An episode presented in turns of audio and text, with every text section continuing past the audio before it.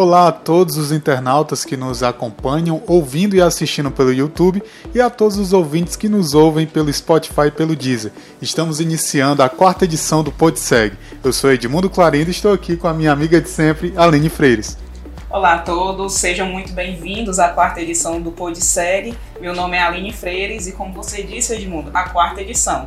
Já passou mais ou menos ali aquele nervosismo né, das primeiras edições e hoje Nessa quarta edição, a gente traz o delegado-geral da Polícia Civil do Ceará, Dr. Sérgio Pereira. Seja muito bem-vindo aos estúdios do PodSeg.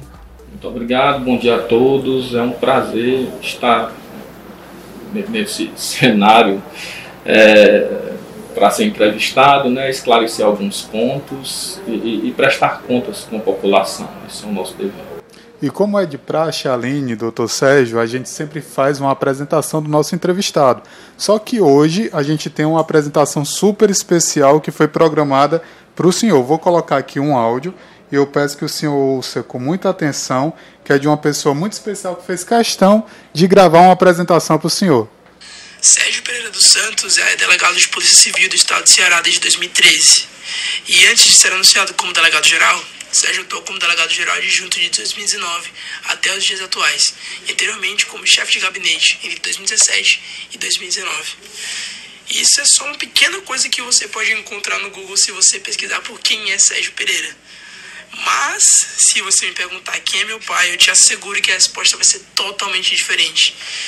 E olha, por mais que eu, sei lá, fosse uma criança, por exemplo, eu lembro do meu pai dedicado super nos estudos, tudo pela família para nos garantir um bom futuro. Então, uma palavra que vai sempre me fazer lembrar do meu pai é determinação. Porque desde que eu me conheço por gente, eu vejo meu pai muito, muito focado nos objetivos dele. Meu pai é daquele tipo de homem que vai fazer de tudo, sabe, pela família e também para nos ter perto dele. Meu pai é daquele tipo de fã de carros antigos e motos esportivas, bem como aqueles que gostam de programas de televisão, que tratam história, guerra, principalmente oficina de carros esportivos. Inclusive, ele assiste isso todos os dias antes de ir para o trabalho. Eu já sei o nome de cada um dos personagens daquelas séries. Meu pai é daquele tipo que apostou em mim, sabe? E me fez hoje estar tá na Europa realizando os meus sonhos, porque ele me possibilitou isso desde o momento que eu falei e dividi com ele quais eram meus sonhos. Meu, eu lembro do meu pai quando eu vejo alguns carros antigos por aqui pela cidade, ou quando eu passo voltando da faculdade por lojas que vendem objetos históricos. Assim como também eu reconheço nos versos de Raul Seixas e até mesmo nos sábados que aqui já não tocam músicas preferidas dele. Olha, pai, o que eu posso dizer agora é que eu te amo muito mesmo. E a distância que agora existe entre nós dois só me fez ter a prova viva disso. Eu mal posso esperar para voltar para casa e te dizer o quanto eu senti saudade de te vir arrumando teu Opala. E doutor, o senhor gostou da apresentação? Gostei, me pegou de surpresa. Agora vocês vão me fazer chorar. Né? o senhor está em casa. Esse PodSeg a gente ah. trata sim de assuntos de segurança, mas aqui o senhor é entrevistado e é super importante trazer aspectos também da vida pessoal do senhor. E o que foi que o pegou de surpresa mesmo essa apresentação? Eu, eu não, eu, bom, é meu filho, né? Ele ele cursa, faz, ele está no sétimo semestre de medicina veterinária e ele foi selecionado para cursar um semestre na universidade é, do Porto. E aí a gente lá recebeu essa bolsa integral, só que tem que bancar as despesas. E a gente se vira. Eu, eu, eu sou de um. Qual é a minha origem? Né? O que é que eu herdei da minha família? Eu, meu pai era policial militar, era sargento. E eu venho de uma família de uma família que, que não é uma família bastarda, é uma família de Juazeiro do Norte, uma família de origem pobre, uma família de negros, então, morei sempre de aluguel, porque o salário não dava a oportunidade de adquirir um imóvel. É, então, não, nunca estudei em colégios caros.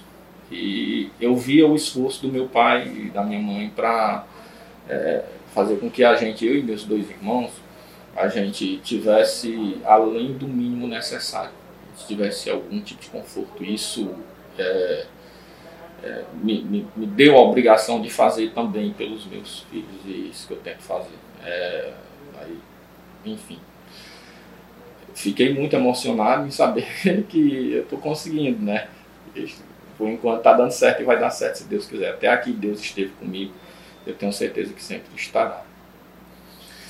Pronto, doutor Sérgio. Aí, assim, é, inclusive, aproveitando né, o que ele comentou, é, uma coisa muito importante, e aí a gente pode até explorar depois aqui no decorrer do, do PodSeg, mas a gente hoje está com concursos em andamento, né? Isso. Aí uma coisa que ele fala é, é a questão dos estudos, né? Isso. O senhor sempre foi um homem focado nos estudos e que isso foi o diferencial, né? Que o senhor chegasse aonde está hoje então, de, e que o senhor está proporcionando, né, para eles, para os seus filhos. E aí eu aproveito e trago aqui o seu currículo, e o Edmundo também vai complementar, né?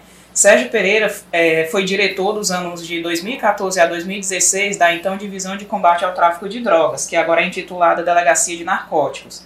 Além da unidade especializada, Sérgio Pereira também atuou como delegado nas delegacias municipais de Campos Sales e Parambu e regionais de Crato e Tauá. Antes de ingressar na Polícia Civil do Estado do Ceará, ele foi policial militar do Ceará com graduação em Direito pela Universidade de Fortaleza. Sérgio possui especialização em Direitos Humanos, Cidadania e Segurança Pública pela Universidade Federal do Ceará e no ano de 2018 atuou também como professor da disciplina de Legislação sobre Drogas Ilegais, Lei Penal Especial na Academia de Polícia Civil do Maranhão pela Secretaria Nacional de Segurança Pública. A nossa apresentação eu acredito que não tenha sido tão boa quanto a do seu filho. Então o senhor dá só um desconto aí para a gente também, que é uma concorrência desleal. É, doutor Sérgio, como é que foi a sua trajetória? O senhor já falou mais ou menos como foi a sua vida, mas eu queria saber assim, como foi a sua trajetória até se tornar delegado-geral da Polícia Civil do Ceará? Pronto, completei.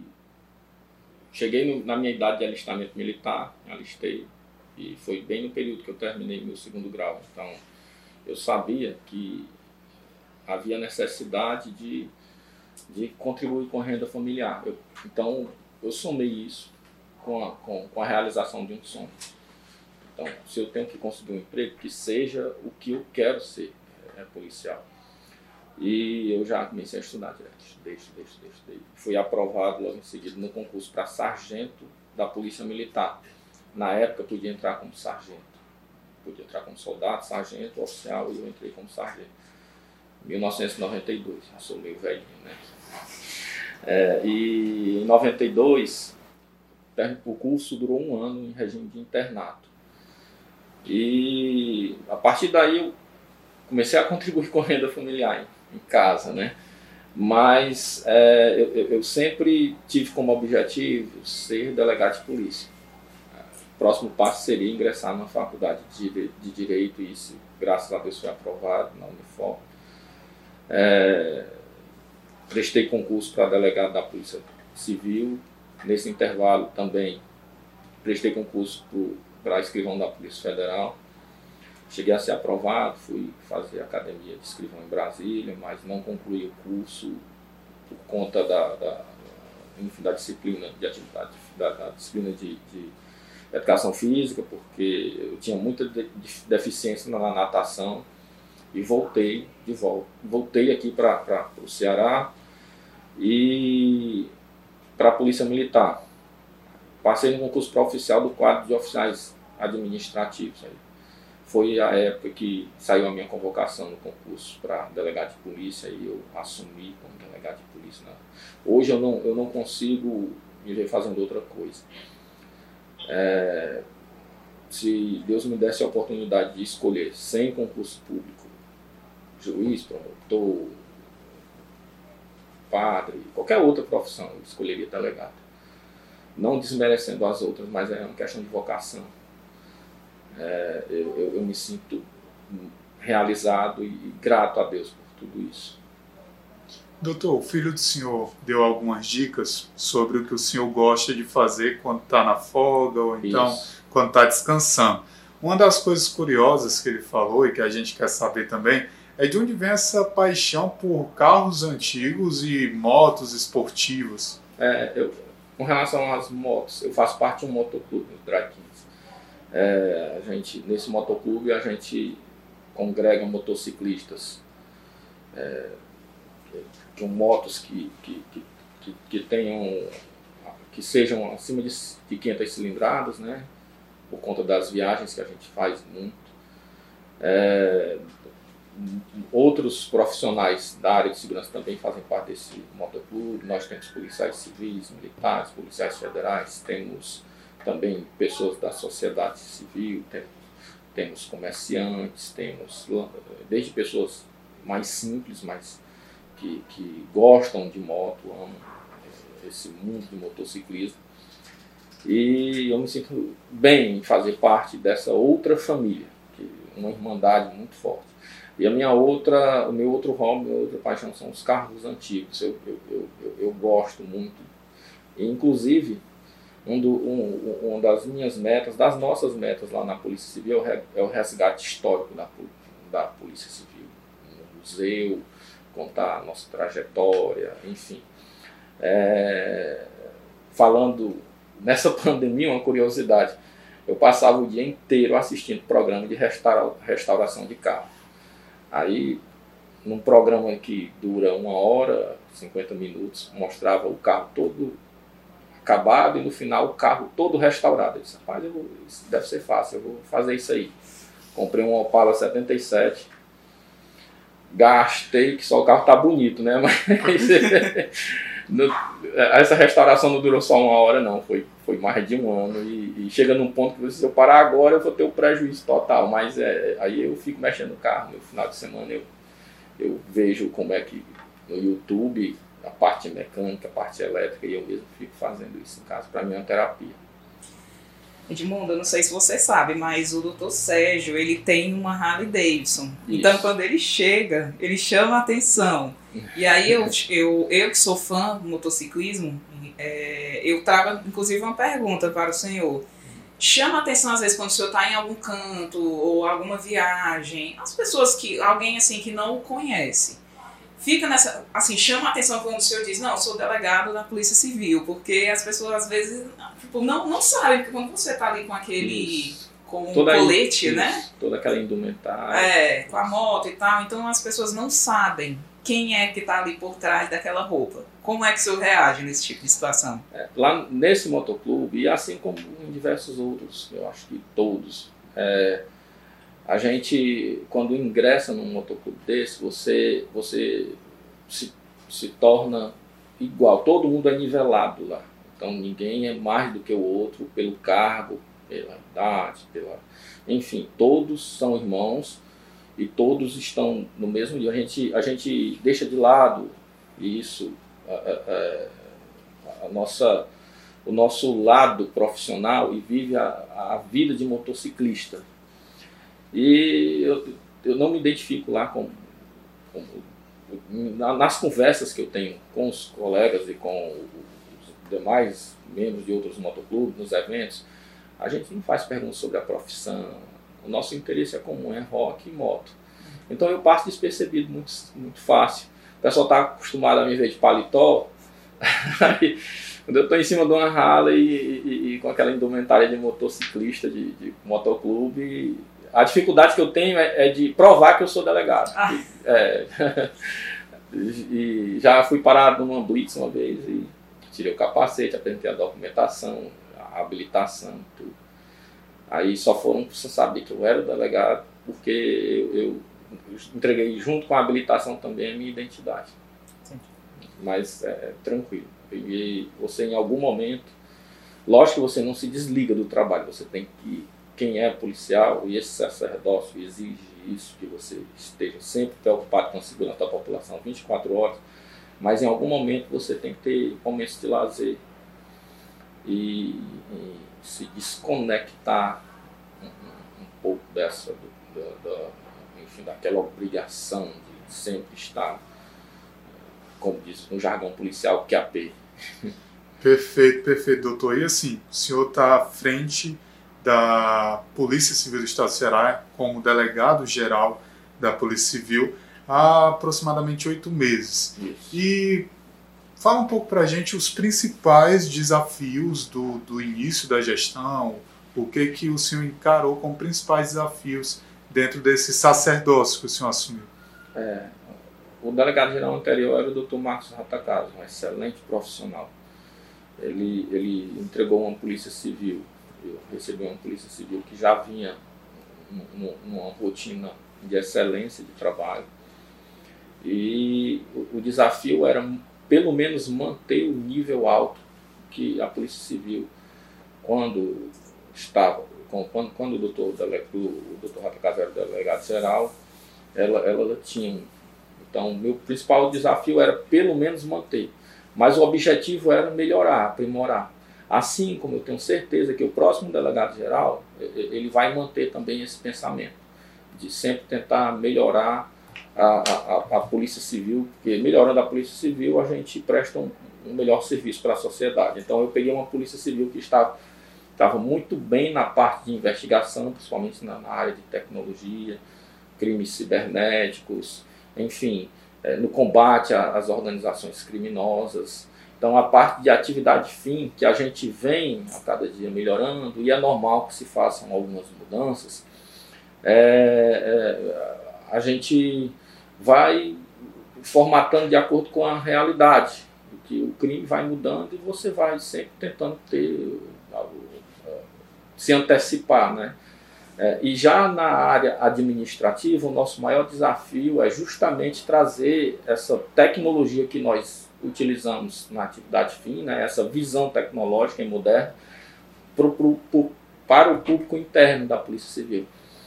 Para que, você, que vocês tenham uma ideia, é, a, a gente não tem uma informação em tempo real imediata com relação a efetivo, por exemplo tem um delay de alguns minutos, de alguns. Então, é, a, a, gente precisa avançar nisso e já está avançando com, com projetos na, da parte informática, modernização, é, tanto do nosso DRH com relação a, a, a, a enfim. hoje a parte administrativa da Polícia Civil está passando assim por um processo bem forte emblemático de informatizar tudo. Todas as informações chegarão ao delegado geral em tempo real, para que as decisões sejam tomadas baseadas em informações bem recentes mesmo. Certo.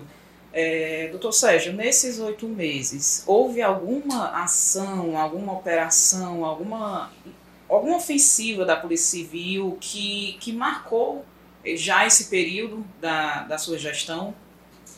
Eu posso, eu posso é, a gente pode falar de, de um contexto geral.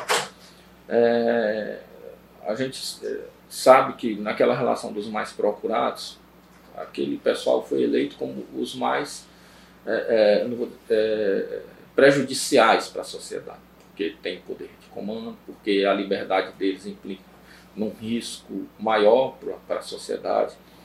E a gente tem como diretriz, sempre vai ter como diretriz, a, a, localização e captura desses, desses alvos. E nesses últimos meses a gente vem fazendo isso. A gente, é um processo silencioso, é um processo que, que obviamente tem as dificuldades, porque ele sabe que está sendo procurado, inclusive tem até recompensa para isso. E a missão deles, o objetivo deles é se esconder. E o nosso é, é, é caçar e, e conseguir capturá-los, e a gente vem fazendo isso a contento.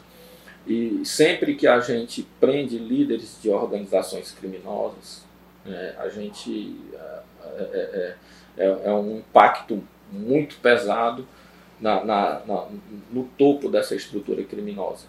Então, esse trabalho que é feito de localização, captura, dos principais líderes, trabalhar em cima do capital financeiro para que a gente possa descapitalizá-los é crucial para que a gente vença essa batalha, essa guerra contra esses grupos criminosos.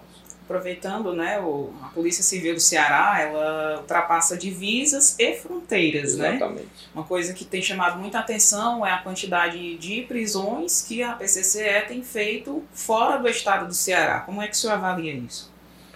É, quem tem que se sentir seguro é a população. Essa sensação de segurança a gente sempre tem que ter em, em, em foco. O foco é transmitir a sensação de segurança e trazer a, a, a, a, segurança de forma concreta. Né?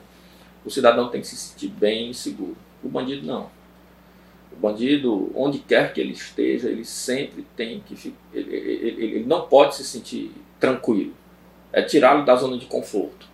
E quando a gente, através dessas operações de localização e captura de alvos, dentro, fora do nosso estado e fora do nosso país, é justamente porque eles estão aqui no nosso, na nossa região é, sofrendo uma pressão operacional muito forte e eles acham que saindo do Ceará, indo para outro estado, muitas vezes até mudando de identidade, que é o que acontece, e criando uma história de cobertura de, de, de que está é, é, tá fazendo, tá pra, agora está numa atividade ilícita, quando na realidade eles continuam comandando de longe, exercendo influência para quem está aqui. Os criminosos ainda são influenciados por ele, comandados por ele de longe. É, quando menos se espera, a Polícia Civil chega e então, captura. Essa é a importância, é o bandido saber que, mesmo fora do nosso estado, mesmo fora do nosso país, nós temos sim, eu digo isso com muito orgulho, a estrutura necessária para, para localizá-los e capturá-los. Uma das coisas importantes, doutor, que, ocorre, que estão ocorrendo durante a, a sua gestão é exatamente a reforma do, dos, das unidades de polícia civil. Ou como o senhor avalia a importância dessas, dessas reformas? É, assim, a, a estrutura, o local de trabalho dos policiais, ele, ele, ele, eles precisam ser confortáveis, né? Para o policial e para o público externo, para a população. É, tem que ser um ambiente limpo, seguro, e, e nós temos um cronograma e estamos correndo atrás e cumprindo esse cronograma de, de, de, de reforma de delegacias. E o, o próprio governo do estado também tem um, um cronograma de construção de novas unidades. Eu digo isso como exemplo, Juazeiro do Norte. Juazeiro do Norte vai, vai receber, está em processo já de, de, construção, uma, uma, nova sede onde vai funcionar a delegacia regional, que nos mesmos moldes da divisão de homicídio, da divisão de narcóticos, com toda aquela estrutura. É, isso não deixa de ser um reconhecimento ao trabalho dos policiais e da valorização profissional. Nós temos cuidado. Nós, nós nos preocupamos não só com relação a, a, ao ambiente, que tem que ser um ambiente bom, saudável para o trabalho, mas também a gente faz o acompanhamento psicológico e psiquiátrico. Nós temos um departamento de assistência médica que é, que é, e, e psicossocial, que é o DAMPS, que vem, os profissionais de lá vêm é, fazendo um excelente trabalho. E quando a gente identifica que tem algum policial que precisa de, de alguma assistência, às vezes até um, uma conversa, é, nosso pessoal é orientado a, a, a encaminhá-lo ao, ao DAMPS, né, para que ele seja assistido. A gente, a gente se preocupa muito também com a saúde física e mental do policial. Doutor Sérgio, o senhor até já respondeu parte né, dessa pergunta, mas eu trago aqui e até aproveito para complementá-la. É, como é que o senhor avalia a evolução tecnológica da Polícia Civil? E aí eu complemento fazendo o seguinte questionamento. A Secretaria da Segurança é, tem investido em tecnologias como a questão do sistema de vídeo monitoramento, sistemas como a Agilis, o próprio SPIA, que já existia, essas ferramentas, de que forma elas têm contribuído para o trabalho da Polícia Civil, trabalho investigativo e de inteligência? É. É, ajuda tanto na inteligência quanto na investigação. Hoje, é, é ninguém pode, ninguém, ninguém pode mais é, é, deixar de lado esses, os instrumentos tecnológicos. Hoje, qualquer criança tem um celular e sabe utilizar, acessar sites, e, e a Polícia Civil hoje, e eu, eu, digo e repito com muito orgulho, a Polícia Civil do Ceará, ela está num patamar assim de investigação e de excelência que eu digo que está entre as melhores polícias civis do Brasil. Nós recebemos visitas de outros policiais para auxiliá-los em investigações. esses fatos, essas situações mais sensíveis que demandam uma resposta muito rápida, a gente tem estrutura para dar esse feedback à sociedade. Nós temos, além de toda essa tecnologia, a nossa principal arma é o policial e ele tem a qualificação para isso. E todo dia a gente busca o aprimoramento, tanto do policial quanto do, dos instrumentos de investigação.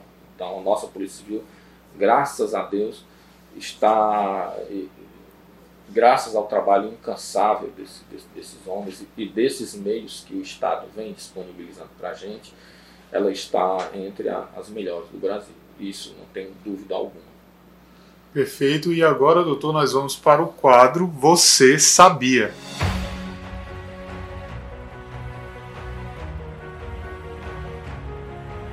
Bem, doutor, explicando o que é o quadro Você Sabia, a gente traz algumas curiosidades, tanto sobre o nosso entrevistado, como pela instituição que ele representa. Eu vou dar a primeira curiosidade, que é sobre o senhor.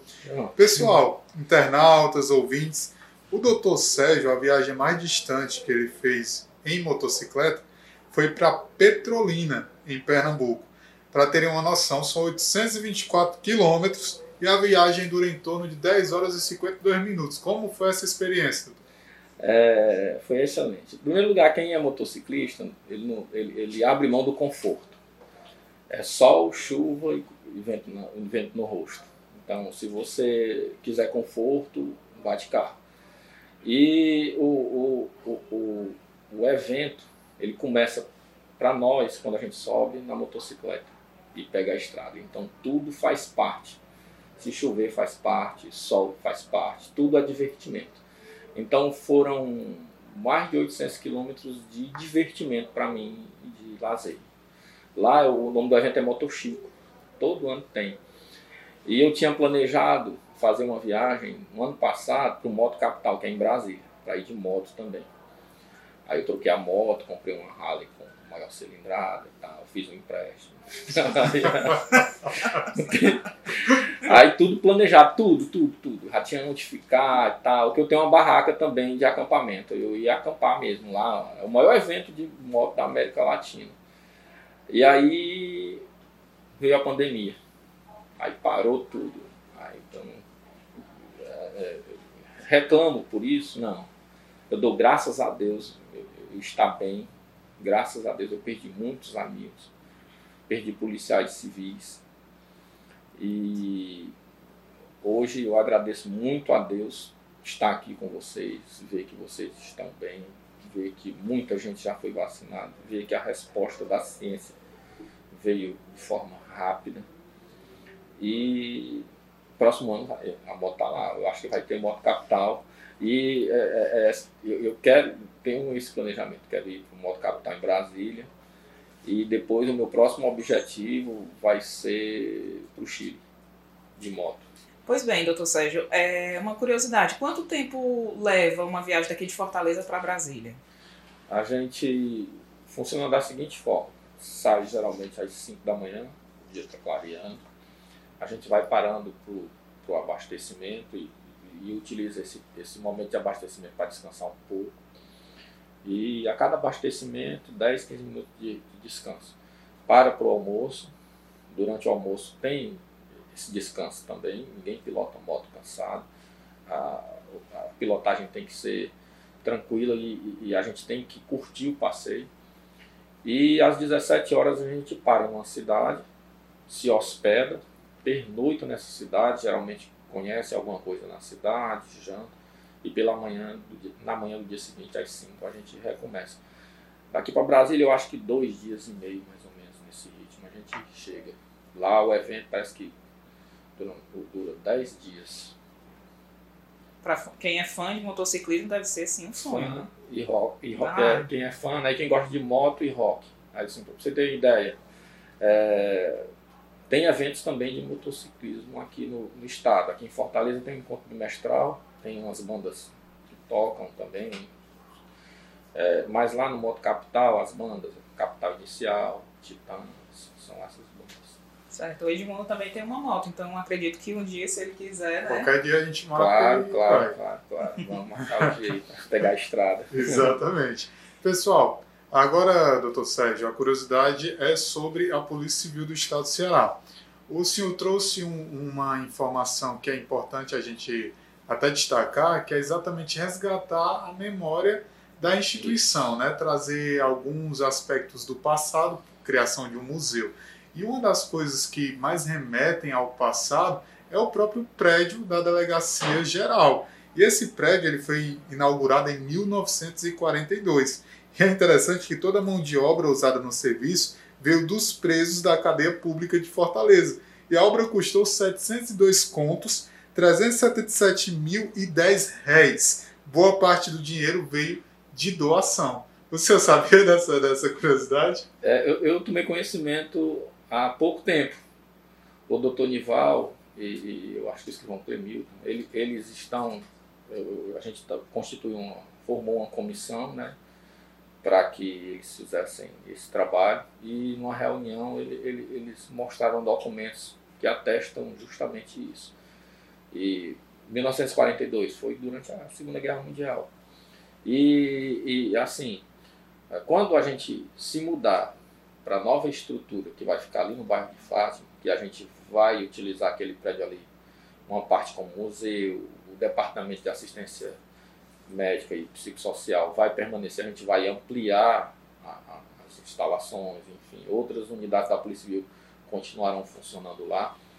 A gente, a gente vai fazer o, máximo possível, e aí a gente está tentando manter contato com, com, por exemplo, a Secretaria de Cultura, para deixar o prédio o mais próximo possível do, da- de como ele era quando foi construído.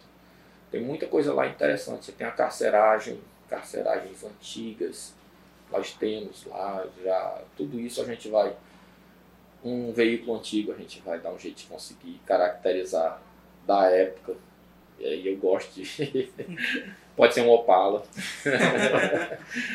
Para quem gosta de história, é um, um prato cheio. Eu acredito que muitos cearenses iriam é, amar, num passeio no centro, visitar um prédio que é histórico e ver um carro antigo utilizado pela Polícia Civil, ver um prédio quase que centenário, né? É, agora a gente vai, pessoal, para a participação dos internautas.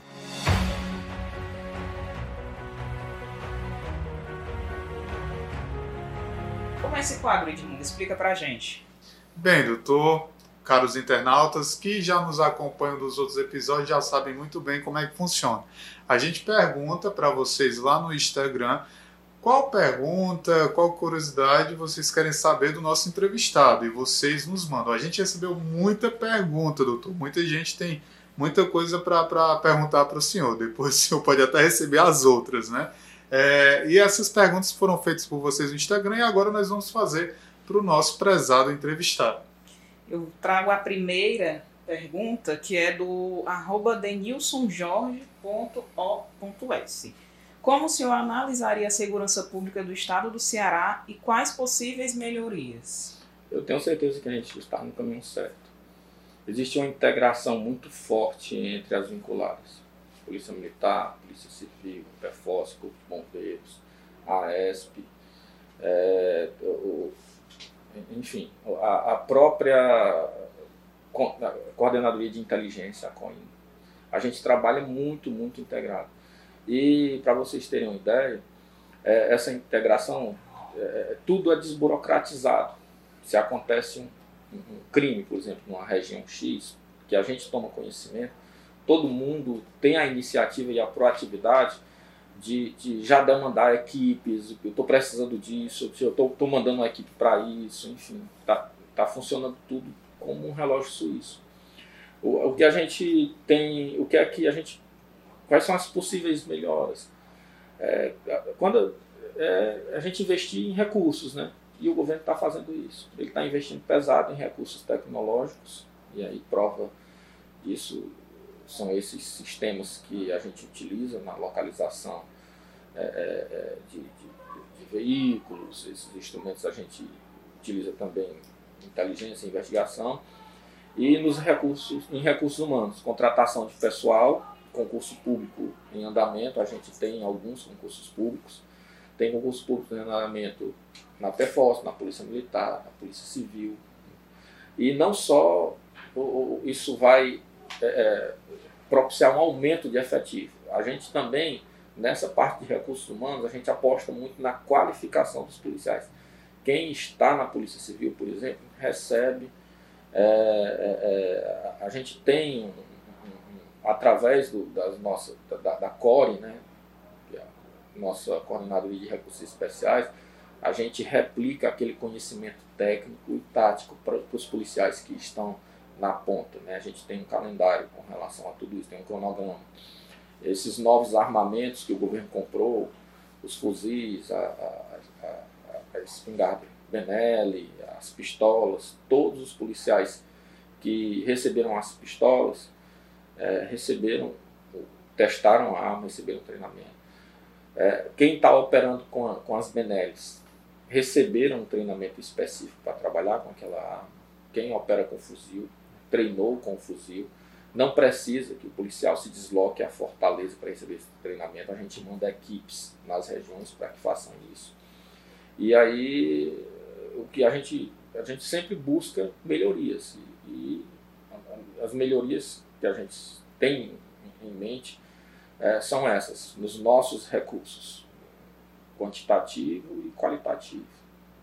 Perfeito. Doutor, a gente recebeu a pergunta aqui do arroba Davi Piancó, vulgo Tarcísio. Ele perguntou quais os principais desafios que o senhor enfrentou até chegar ao cargo de DG. É, eu, qual é o perfil que eu, que eu acho que tem que ter um delegado geral? Em primeiro lugar, ele tem que ter experiência em segurança pública. Ele não tem que ser teórico. E, obviamente, é um delegado de polícia, mas ele tem que ter experiência em segurança pública. O segundo ponto que eu acho que é crucial para ser um delegado geral, essa experiência não tem que ser só acadêmica, tem que ser uma experiência prática. Eu acho que, que o delegado geral ele tem que se sentir na pele, tá lá na ponta. Ele, ele, ele, ele, tem que ter passado por uma delegacia do interior, ele, tem que ter trabalhado, ele, ele, ele precisa, eu acho que isso é importante para que ele, ele, ele, ele sinta como é estar na linha de frente, na ponta de lança na Polícia Civil. É muito interessante que o, que o delegado geral tenha, tenha trabalhado no interior, tenha trabalhado em delegacias especializadas, tenha trabalhado em tirar, ter sido plantonista.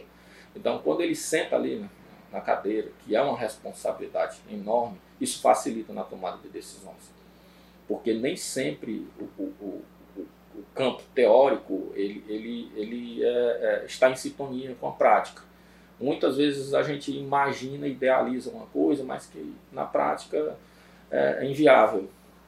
E se você conseguir aliar as duas coisas e equilibrar, e, e ter muita vontade de trabalhar, e pensar sempre no bem da população e dos policiais, na qualificação e na melhoria da Polícia Civil, sem pensar em interesses próprios, interesses mesquinhos, você tem como gerir bem a Polícia Civil.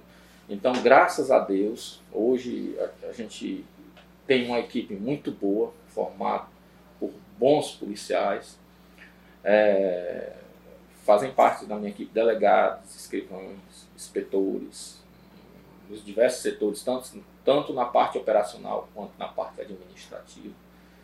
E aqui a acolá é necessário fazer algum ajuste, mas é normal que isso aconteça. Mas você, eu acho que essa experiência de rua aliada a, a, a, ao tempo de, de, de, segurança pública e mais a experiência de gestão, gestão que é a parte burocrática da coisa, é, são, são elementos essenciais para que a receita dê certo. Eu trago mais uma pergunta, doutor Sérgio, é do Elton Viana R. Um abraço o Elton, toda vida participa aqui do nosso Podsegue, enviando perguntas. E ele mandou o seguinte: Na sua trajetória como policial, qual foi o caso mais desafiador que o senhor resolveu? É, eu, eu acho que ninguém, ninguém faz polícia sozinho, quando eu digo assim. Que eu resolvi, é, eu estou deixando de considerar que eu faço parte apenas de uma equipe. Eu, fa eu faço parte de um grupo. Então, que cada integrante desse grupo tem um papel. E eu vou mais além, não vou falar de um caso específico, vou falar de uma situação que impactou toda a sociedade cearense e eu acredito que, que do Brasil. Foi um caso emblemático.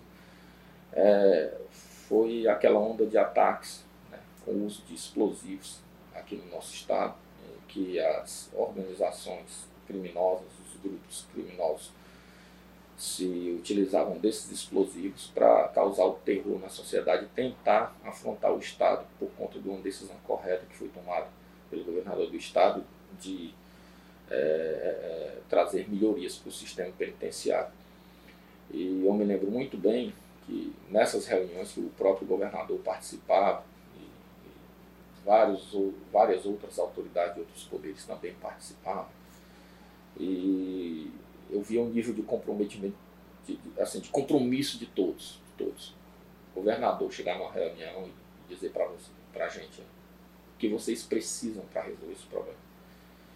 Se a gente pedisse ali o que fosse preciso e a gente pedisse, ele, ele providenciaria. Aquele pessoal que estava na mesa lá, representantes do Ministério Público Judiciário, eles providenciavam para a gente. Então, é, foi realmente uma operação de guerra. Eu me lembro que foi que me marcou, que eu saía de casa muito cedo e não voltava, ficava. Não só eu, mas muitos policiais, muitos, muitos, muitos. Quando a gente, praticamente a, a, a, o sistema de segurança da secretaria, todos os profissionais, eles trabalharam direto, enquanto isso não fosse resolvido. Qual era a missão principal da Polícia Civil? Era localizar os explosivos e prender os responsáveis pelos ataques. E eu me lembro que na época o delegado-geral, doutor Márcio Atacasa, ele deu a palavra em nome da Polícia Civil para o governador que a gente cumpriria essa missão o mais rápido possível. E a gente foi para a rua, nós policiais civis. Eu me lembro que tinha notícia de um exemplo clássico, o oitavo distrito, é, o policial pediu apoio porque estava é, tava numa situação de ataque. E, o, e a, o efetivo da delegacia, um dos policiais, repeliu esse ataque com rajadas de metralhadora mesmo. E, e quando ele pediu apoio, eu acho que em no máximo dois minutos chegaram mais de dez viaturas lá. Viaturas da Polícia Militar, da Polícia Civil, enfim, até do Corpo de Bombeiros. E quem estava perto foi. Naquele momento, e isso eh, chega a me emocionar, naquele período, o que eu, eu, o que eu tirei, assim, o que, que mais me marcou é que a gente deixou de ser policial civil, deixou de ser policial militar. Nós nos, nos tornamos uma só polícia mesmo. Não, não nos importava a cor da viatura, se era caracterizada ou descaracterizada. Era uma questão de honra acabar com, com, com tudo aquilo. E a gente só voltou para casa para realmente descansar quando, quando aquilo tudo foi, foi resolvido. Quando, num primeiro momento, a investigação apontou que parte dos explosivos estavam na região de Janguru Sul e a gente identificou o local, as equipes da Polícia Civil estourou, a gente chamou o pessoal do, da PM, do BOP, da CORE, até do, do Exército para olhar o lote do, do, do explosivo, para saber se era o que o explosivo que tinha sido subtraído há alguns meses atrás, quando ele disse que era. Eu me lembro muito bem que naquele momento eu liguei para o delegado-geral, disse, doutor Ratacaso, a gente confirma, parte dos explosivos foram localizados e estão aqui conosco. A gente já tem alguns presos, inclusive. E ele estava, coincidentemente, numa reunião com o governador do estado. E o governador pediu um chamado de videoconferência. E eu fiz essa chamada e, e mostrei para o governador movimentei o celular para os policiais que estavam lá e disse, governador, esses são os responsáveis pela localização. E foi muito emocionante, todo mundo bateu palma, o governador parabenizou, ele estava numa, ele numa reunião, e aquilo foi muito marcante. E alguns dias depois, o, o restante dos explosivos é, é, foi localizado. Que era, que é, e a gente conseguiu recuperar, eu acho que mais de 5 toneladas acho que mais de 5 toneladas de explosivo. Imagino que o dano que isso ia causar se parte desses explosivos tivessem saído do nosso estado e tivessem ido para criminosos de outros estados. Então a gente tinha que conter o problema e sufocar. E aí foi outra, outra assim, foi muito marcante para a gente. A partir daí a gente começou a localizar, capturar, localizar, capturar, localizar, até que, que aquela movimentação criminosa foi esfriando, esfriando, foi neutralizada. Perfeito. Eu me senti no cenário da operação aqui. Esses bastidores, querido ouvinte, querido internauta, você só tem aqui no Podsegue. Então, acompanhe até o final e fique ligado para os próximos entrevistados, né? Doutor, a gente tem uma participação super especial também, que fez questão de enviar um áudio. O senhor está gostando desses áudios, né? Vou colocar aqui. É... E eu acredito que é uma pessoa que conhece o senhor muito bem. Enfim, doutor Sérgio, parabéns pela sua trajetória e pelo exemplo que é para todos nós. E eu desejo mais sucesso ainda para o senhor. Eu fiz questão de colocar a última mensagem para o senhor me dizer se pela voz já reconheceu quem é. Sandro. Mas o senhor não vai dizer, o senhor não vai dizer. Vamos agora para a primeira. Tá ok. Eu tive a honra de trabalhar com o Dr. Sérgio por cerca de cinco anos. Assim que concluiu um período como delegado de polícia no interior do estado e veio trabalhar na capital, nós trabalhamos juntos. E eu acompanhei a ascensão dele na Polícia Civil do Estado do Ceará, desde diretor adjunto até delegado geral de polícia. Nesse período, eu pude observar grande profissionalismo, exemplo de integridade moral e bastante empatia, muita preocupação com as questões sociais que envolvem o exercício do cargo de delegado de polícia. Na Polícia Civil, fomos exitosos em diversas operações chefiadas pelo Dr. Sérgio. Realizamos grandes serviços pela Polícia Civil do Estado do Ceará e em prol da sociedade cearense. E aí a minha pergunta, de quem é essa voz, doutor Sandro? Sandro Eiman Tavares Távora, inspetor, era inspetor Távora, trabalhou comigo lá na, na, na época da DENAR. E assim,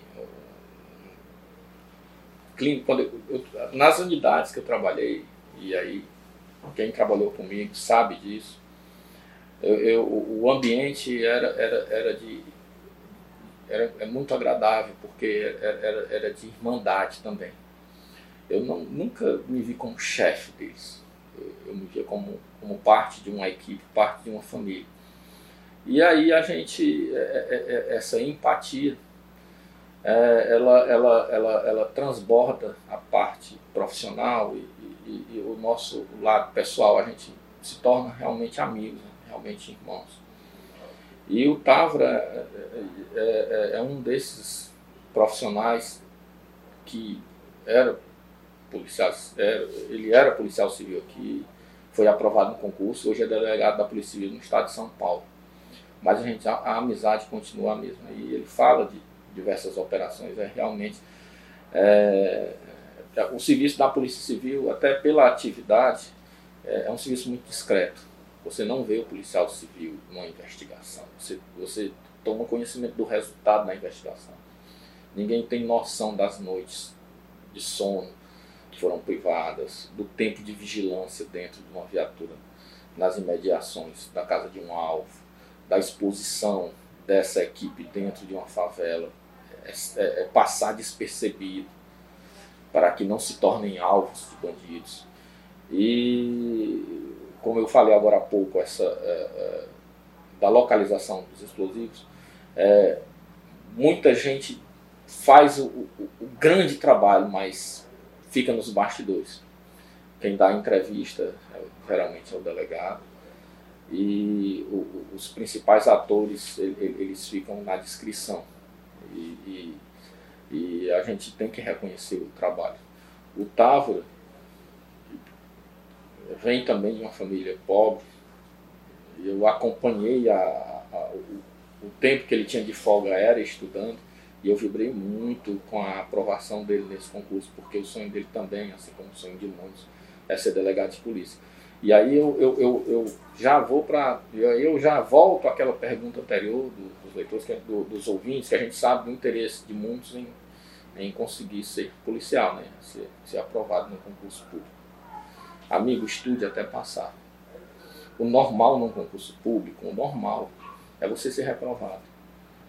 O diferente é você passar. Então, se você estudar normal, o seu resultado vai ser normal. Você vai ser reprovado. Então, faça mais do que os outros.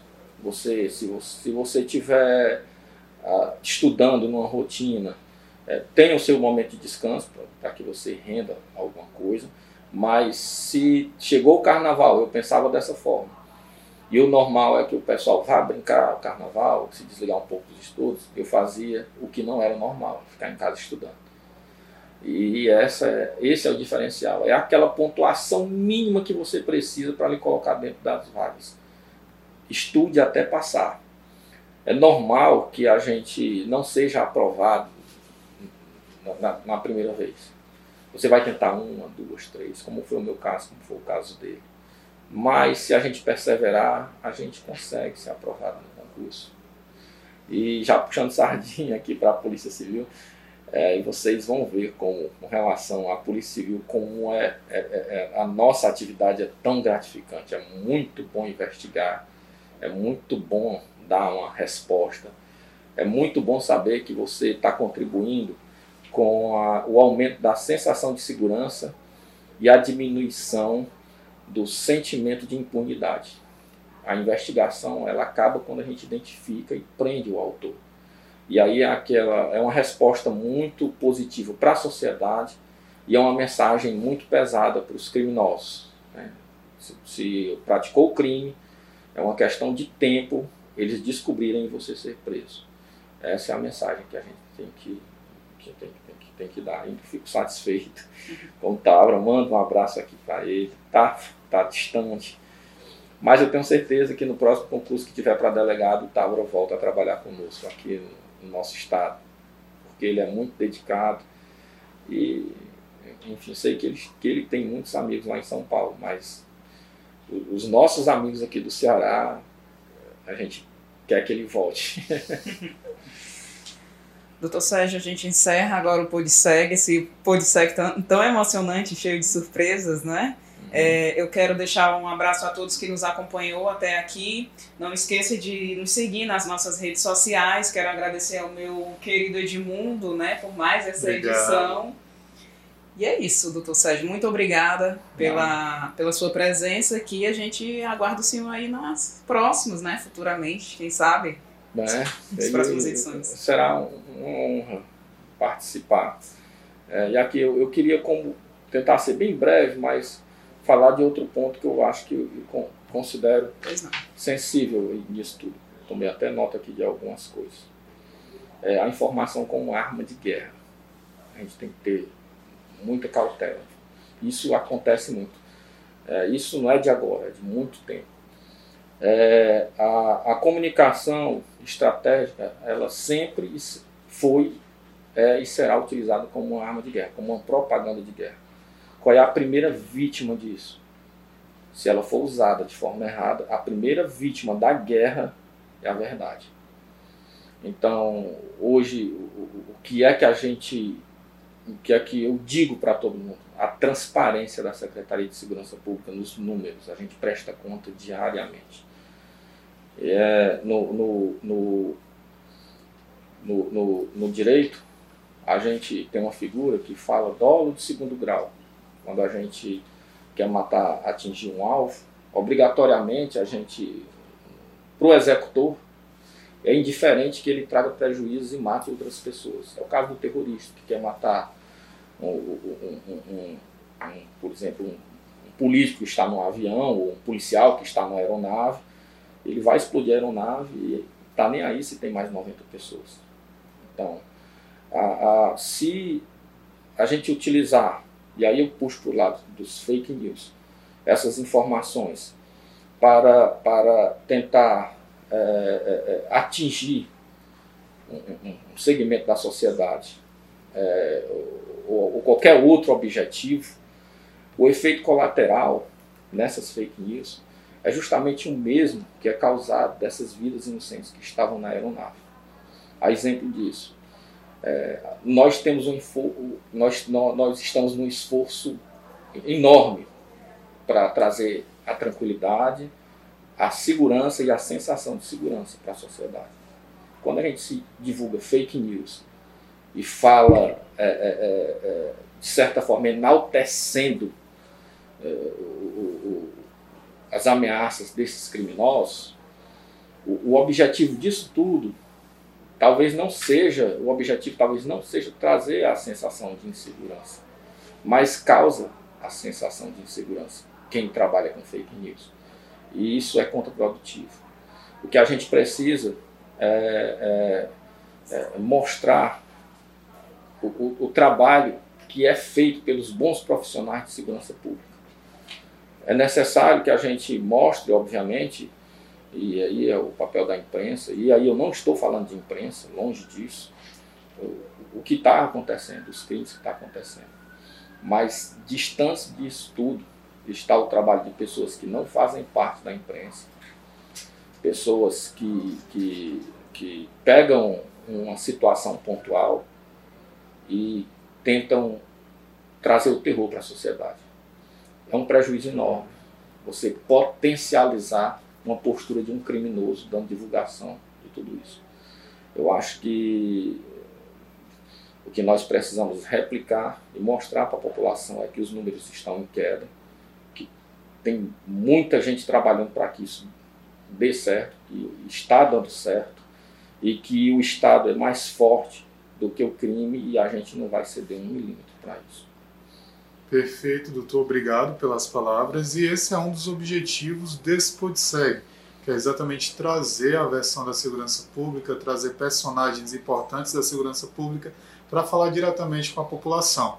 Com as palavras do Dr. Sérgio, a gente encerra esse PodSeg. Muito obrigado pela participação de todos. Até a próxima. Muito obrigada, doutor Sérgio, mais uma vez e até a próxima.